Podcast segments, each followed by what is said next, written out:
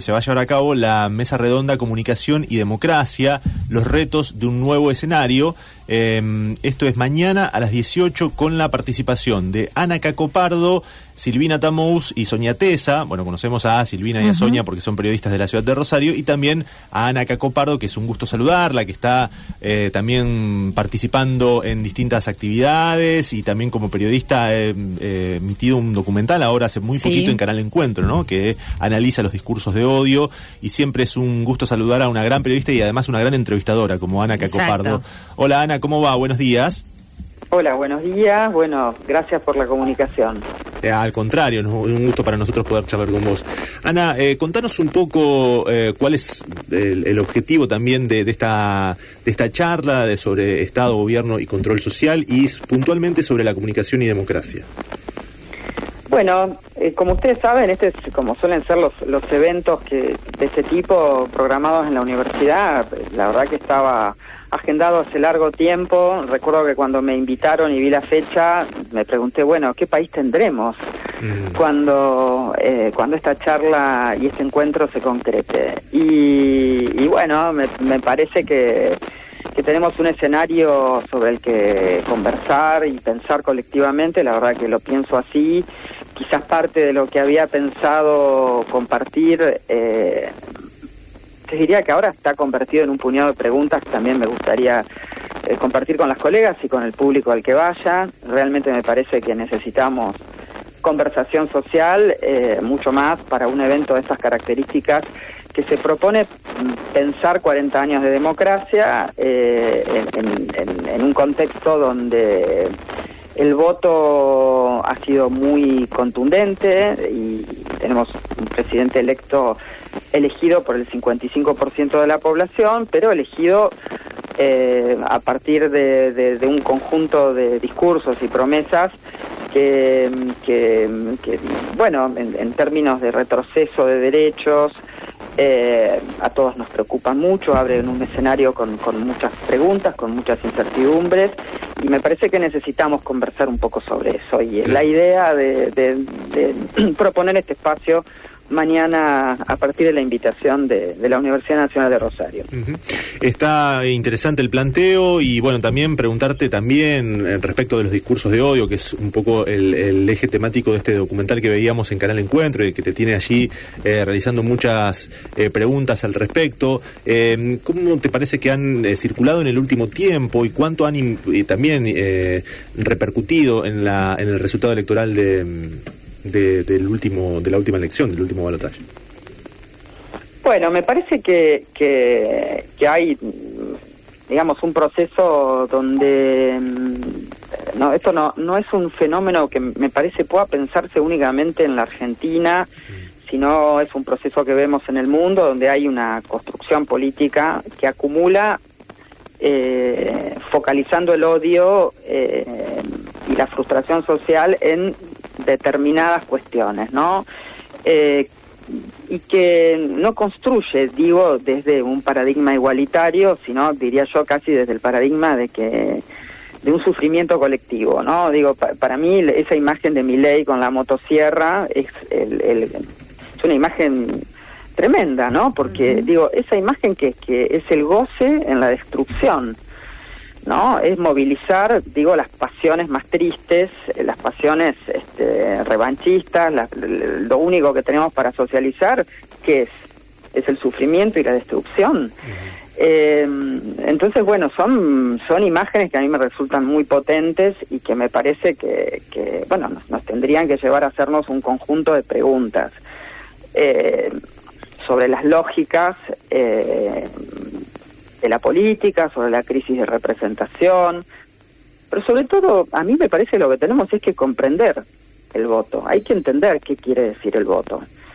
Eh, y eso ah, me parece que ahí hay una cantidad de, preguntas abiertas, ¿no? Eh, digo, obviamente que hay una, una respuesta bastante evidente, yo creo que la, la gente votó eh, porque la situación económica es explosiva, porque hay una crisis inflacionaria gigante y unos niveles de indigencia y de, y de pobreza gigantes. Entonces digo, indudablemente esa dimensión eh, le gana al miedo, le gana a la crisis de representación, yo creo que eso es, eh, tiene un peso enorme, pero me parece que no alcanza, que también tenemos que ser capaces de, pensar otras cosas en, esto de comprender el voto. Mira, a mí una cosa que me parece este, muy, muy fuerte, que yo misma me encontré eh, con ese cuando cuando me encontraba escribiendo, haciendo algún posteo, conversando, yo encontraba que mi discurso y que mis argumentos eran conservadores. Defender lo que tenemos, ¿no?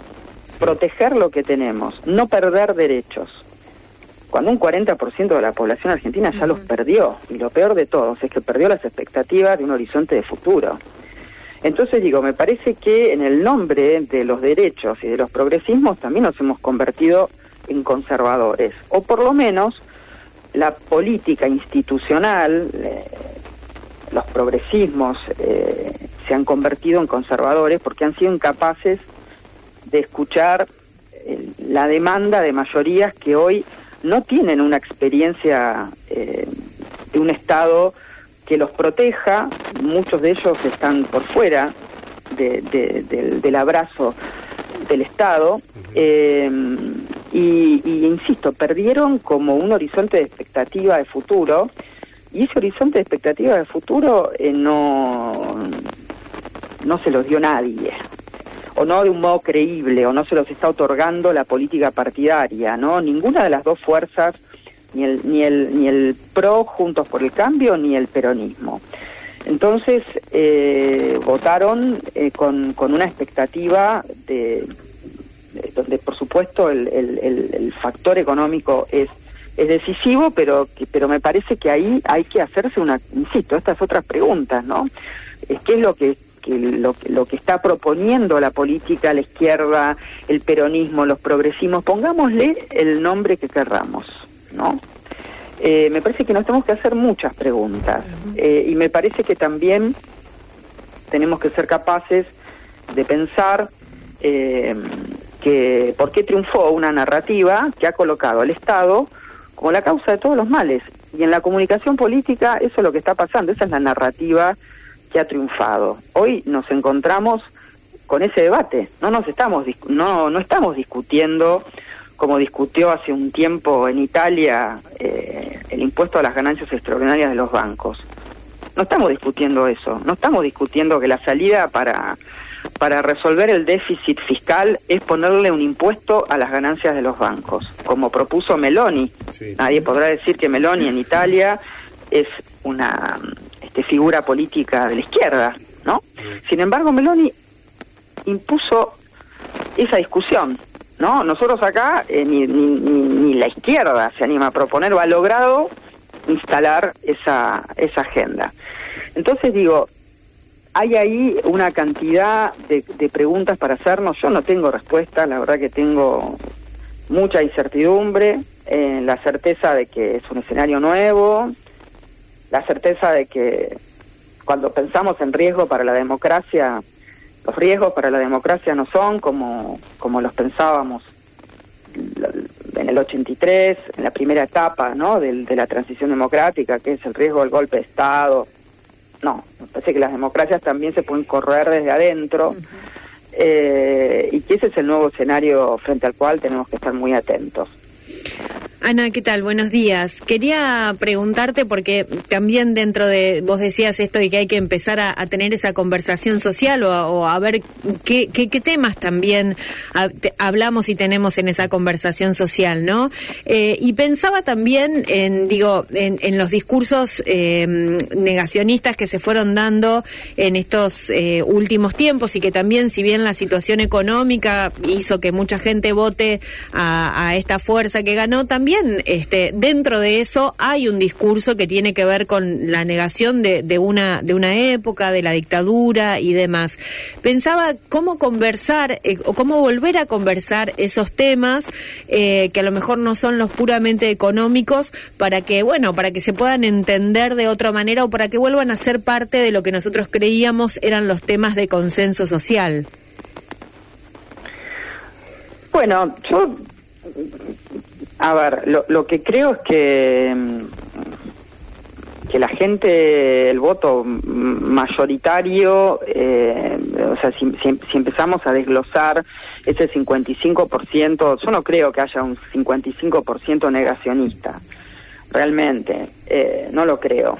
Lo que sí creo es que eh, hay algunos grupos que son minoritarios, pero intensos y peligrosos dentro de los adherentes a la libertad avanza son intensos y peligrosos porque, eh, explíquenme ustedes, cuando hubo un clima de amenazas como, como el que estamos teniendo ahora.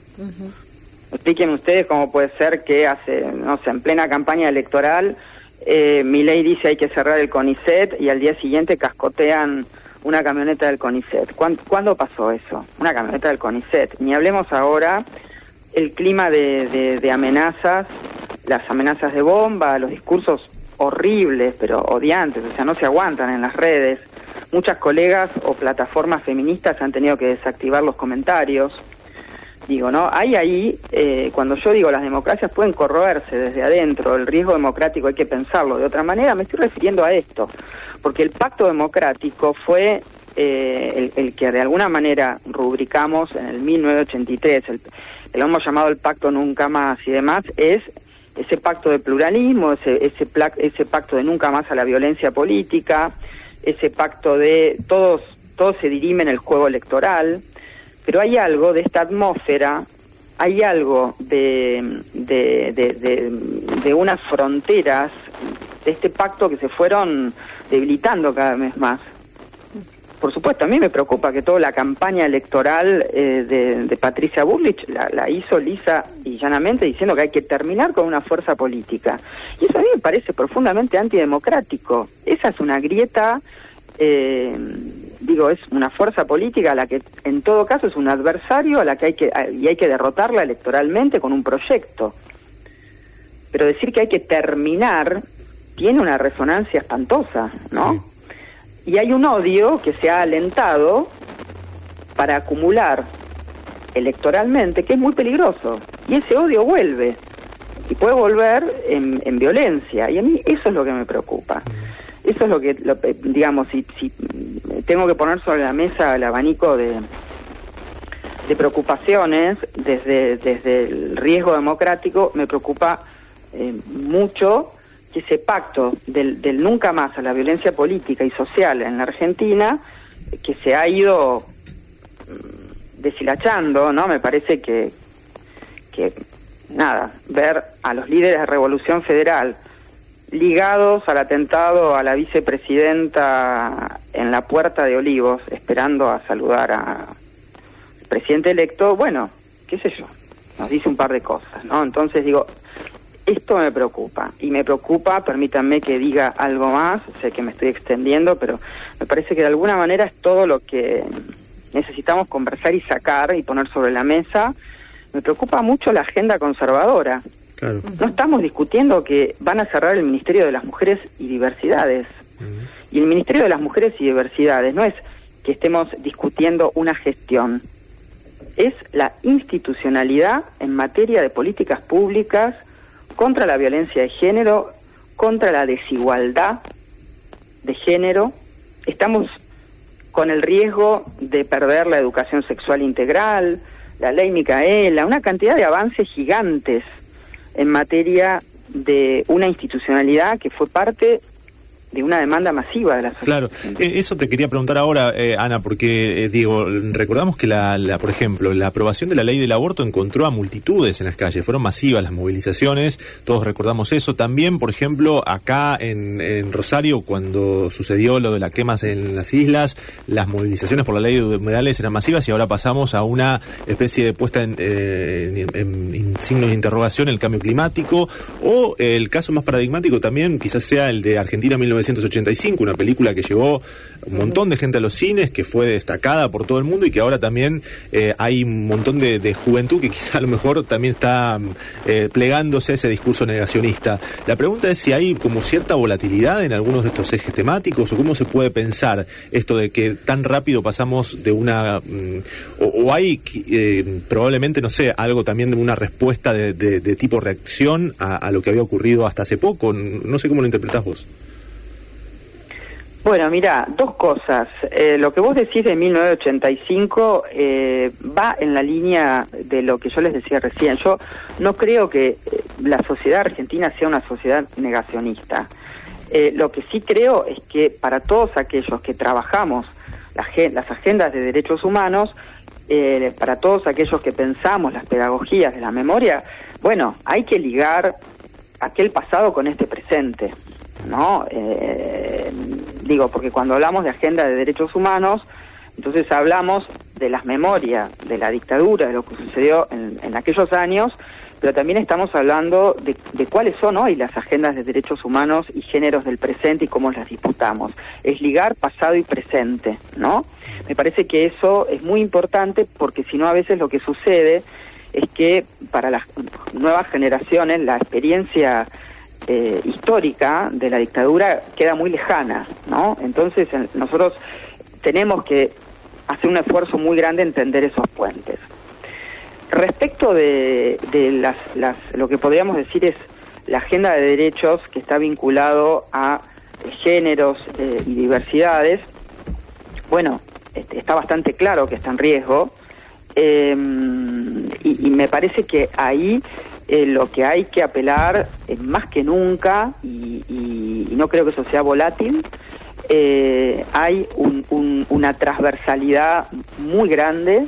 Eh, digo, esto estuvo en las calles cuando fue la marea verde, está entre las colegas feministas, yo aprovecho cada minuto que tengo con un micrófono en la mano para decir transversalidad feminista. Necesitamos en este momento restaurar la transversalidad feminista. Colegas de todos los medios, podemos diferir en los proyectos políticos, pero estamos completamente de acuerdo en la agenda de derechos, que es la que está en riesgo. Entonces me parece que la tenemos que poner en agenda, que la tenemos que trabajar, porque sin duda, sin duda, hay una reacción conservadora, sin duda. Yo no, no puedo dejar de leer eh, en, el discurso del presidente electo una reacción conservadora frente a una agenda de derechos mm. donde la Argentina fue faro.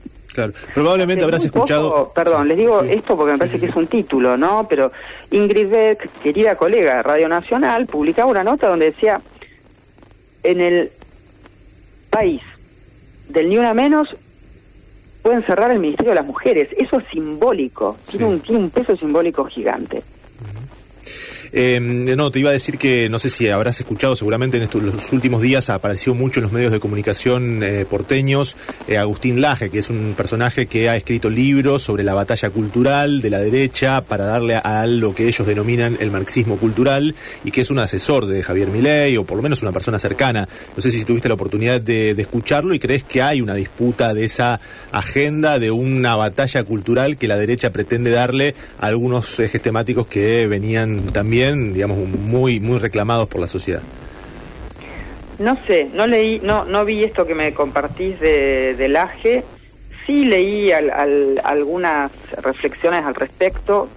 Mira, casualmente estaba leyendo el, anticipo de la próxima edición de Le Monde Diplomatique y ahí había como algunas reflexiones en, en clave de pregunta. Es si el gobierno de Miley también va a encarar la batalla cultural, ¿no? Eh, esta agenda de restauración conservadora como lo, como, como lo han hecho algunas derechas, eh, extremas derechas en el mundo.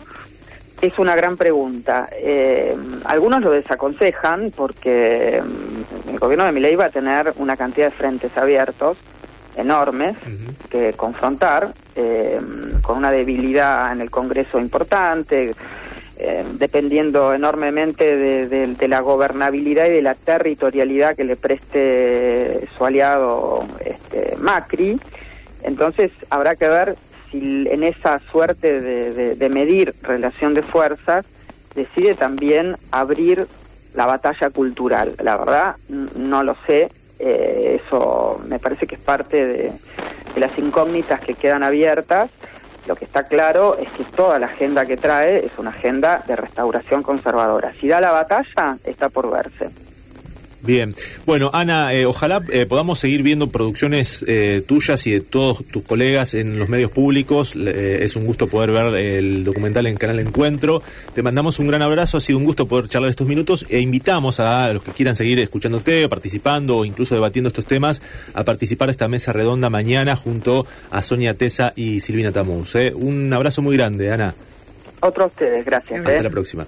Ana Cacopardo, periodista, eh, documentalista, también, bueno, junto a Sonia Tesa y Silvina Tamuz, decíamos mañana 28 de noviembre, desde las 18 va a estar participando de esta mesa redonda, Comunicación y Democracia, los retos del nuevo escenario en la Facultad de Ciencia Política de la Siberia, allí en el Centro Universitario Rosario.